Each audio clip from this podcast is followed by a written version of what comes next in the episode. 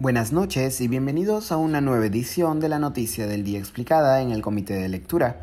Les saluda Mateus Calderón, curador del Comité de Lectura.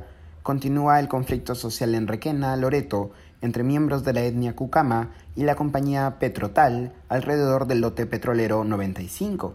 Las tensiones sociales entre las comunidades Cucama y la petrolera a cargo de la explotación del lote 95 en la zona de Bretaña, Puinagua, provincia de Requena, región Loreto, no son nuevas. En agosto del 2020, tres indígenas Cucama murieron baleados por proyectiles de fuego después de un enfrentamiento con la policía en el campamento petrolero de Petrotal que dejó otros 11 civiles heridos y 6 policías heridos. En ese momento, la protesta de las comunidades Cucama era por mejor calidad de vida y salud frente a la pandemia de COVID-19, con demandas que también incluían servicio de energía eléctrica por 24 horas al día, un hospital intercultural y un fondo para ejecutar proyectos, según reportó en ese momento Ojo Público. Al día de hoy, poco ha cambiado de las demandas. La calidad de vida, reclaman los Cucama, se ha visto deteriorada por la contaminación sonora y ambiental de las operaciones de Petrotal, afectando incluso a lagos y cochas cercanas que sirven de sustento a las comunidades. Petrotal ha negado tales afectaciones.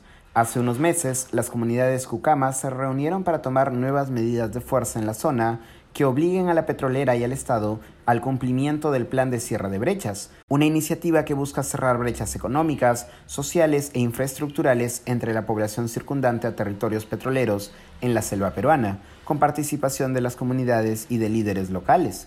También se ha exigido la creación de un fideicomiso indígena.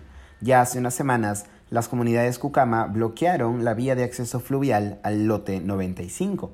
En los últimos días, el gobierno de Pedro Castillo ha respondido asegurando una mayor presencia de agentes policiales y militares de la Marina de Guerra del Perú en la zona, lo que podría hacer escalar las tensiones.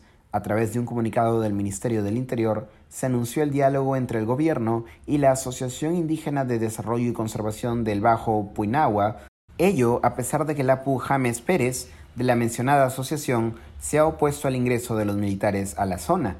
En el comunicado del Ministerio del Interior se afirma también que, cito, grupos beligerantes aún persisten en solicitar demandas inviables. La Asociación Interétnica de Desarrollo de la Selva Peruana, que integra diversas comunidades indígenas, ha rechazado la, cito, militarización en territorios indígenas, una zona donde las comunidades están en situación de movilización permanente, exigiendo el respeto a sus derechos. Toda acción que dañe la vida y la salud de los integrantes de las comunidades será plena responsabilidad del gobierno, quien está violando el artículo 30 de la Declaración de Naciones Unidas sobre los Derechos de los Pueblos Indígenas. El comunicado de AIDESEP también recordó la muerte de los tres indígenas Cucama el año 2020. El LAPU James Pérez ha declarado a medios locales que, si hay represión al pueblo en un gobierno que se supone que representa al pueblo, cito, se acabará la actividad petrolera y se pedirá la vacancia del presidente Castillo. Esto ha sido todo por hoy, volveremos mañana con más información. Que tengan buena noche.